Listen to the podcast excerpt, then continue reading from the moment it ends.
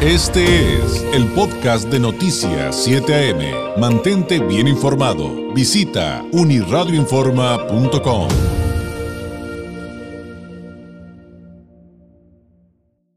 Estamos aquí en esta mañana en Noticias 7 AM con la doctora Liliana Estrada Aguirre, experta en diabetes, presidenta del Club de Diabetes Tijuana La Mesa, como todos los años, cuando llega noviembre, porque hay que recordar que cada día 14, ¿verdad? Cada día 14 es el Día Mundial de la Lucha contra la Diabetes para crear conciencia acerca de ello y pues también llevarnos las lecciones que a veces si nos, pues doctora, pues sí suenan a regaño y de alguna manera lo son, pero vamos por partes. Eh, terminó la parte más dura de la, de la pandemia, de, de lo que estamos viviendo con el COVID. El COVID no se ha acabado ni se va a acabar.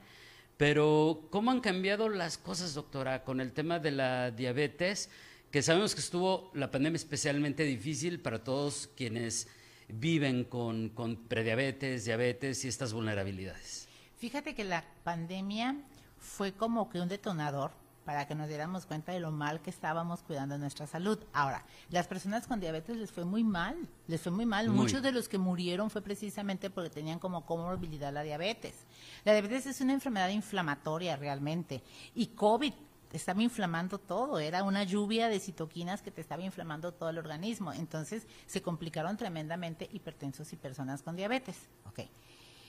Pero también la misma inflamación surgió que muchos debutaran con diabetes. Y después de la pandemia nos quedaron muchos más personas con diabetes, de los que eran prediabéticos. ¿Hay, ¿hay qué creen que pasó? Porque yo sé que son procesos muy largos, los protocolos médicos para poder decir, ahora sí les podemos decir que lo que pasó exactamente fue esto, esto y esto. Yo sé que tardan muchos años en, en que todos esos protocolos cierren y puedan dar una conclusión más específica.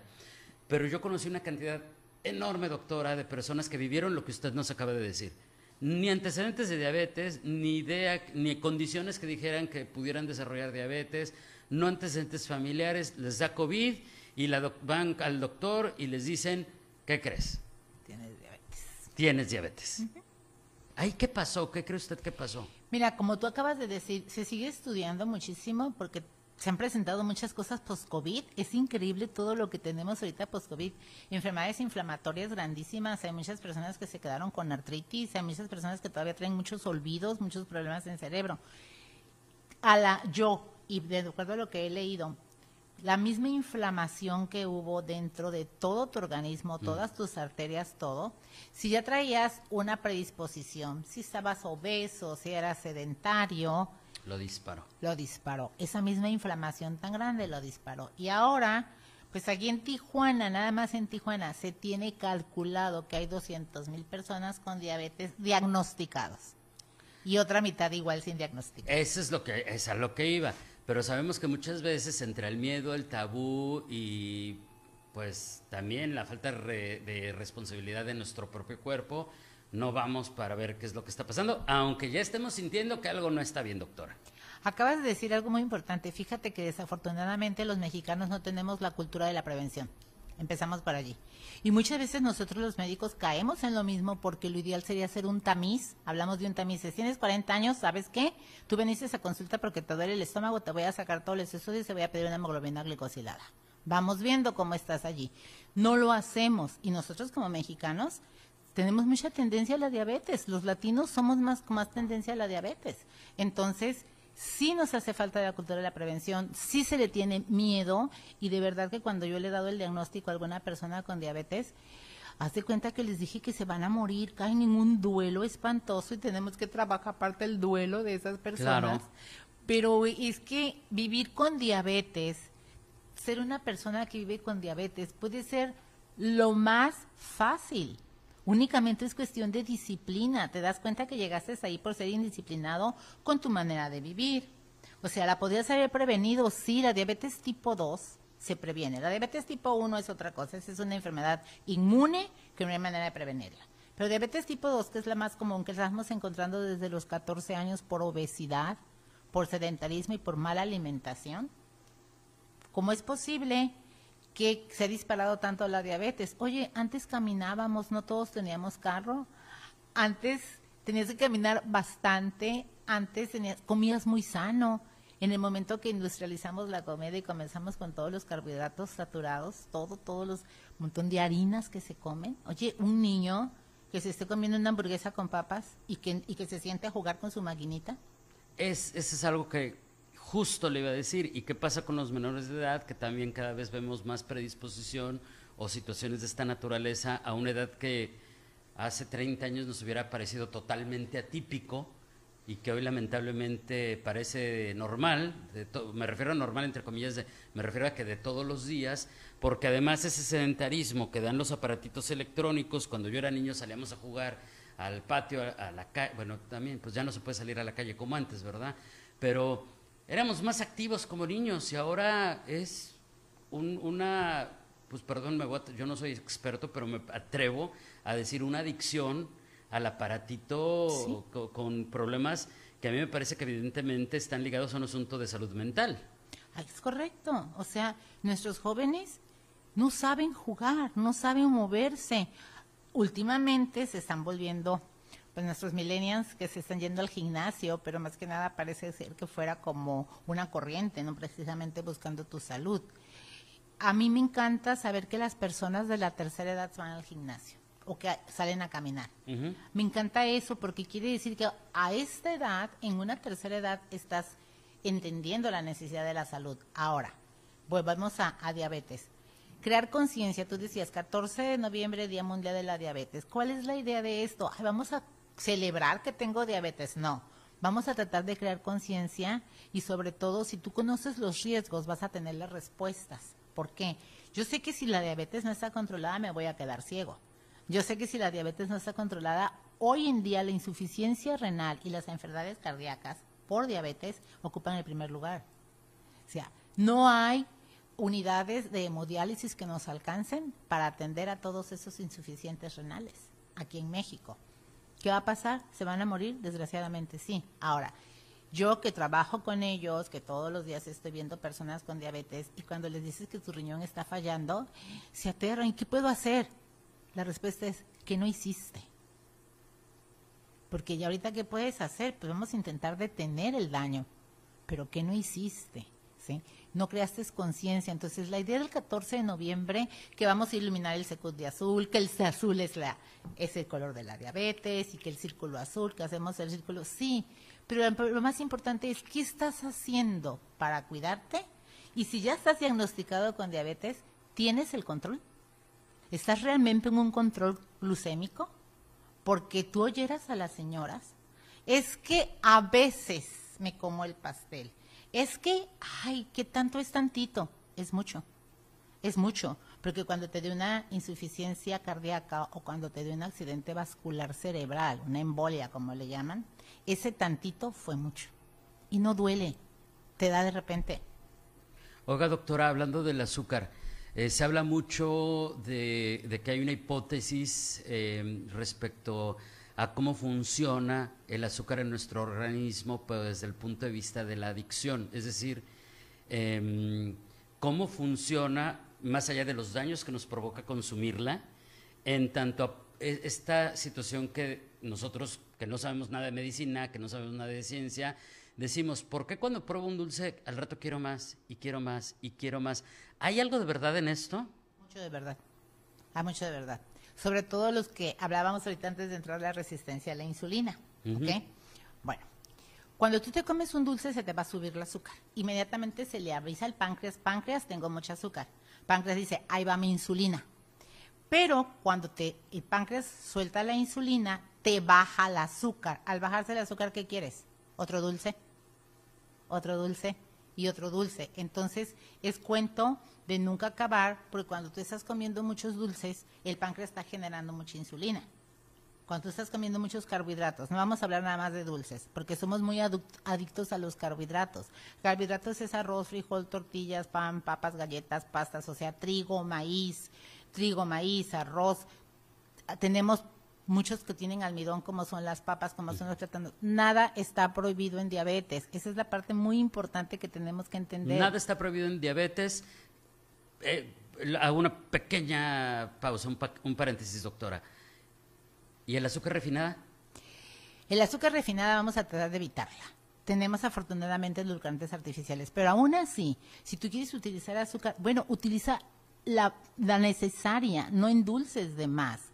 Haz ejercicio, toma tus medicamentos y comienzas a cuidar tus carbohidratos. Si le pusiste al café una cucharada de azúcar, que no debería de hacer, ya esa es aportación mía, yo digo que el café se debe de tomar amargo y sin azúcar, porque realmente vamos a disfrutar del sabor de un buen café. claro. Pero bueno, le vas a poner azúcar, trata de ponerle menos, pero tenemos edulcorantes artificiales que hay muchos, el sobre verde, sobre amarillo, sobre azul, sobre rosa, sobre naranja, que es el último. Ahora el de moda, el naranja, ¿no? El naranja, porque son, son los más sanos, son, vienen, tanto el verde como el naranja son menos químicos, ¿ok?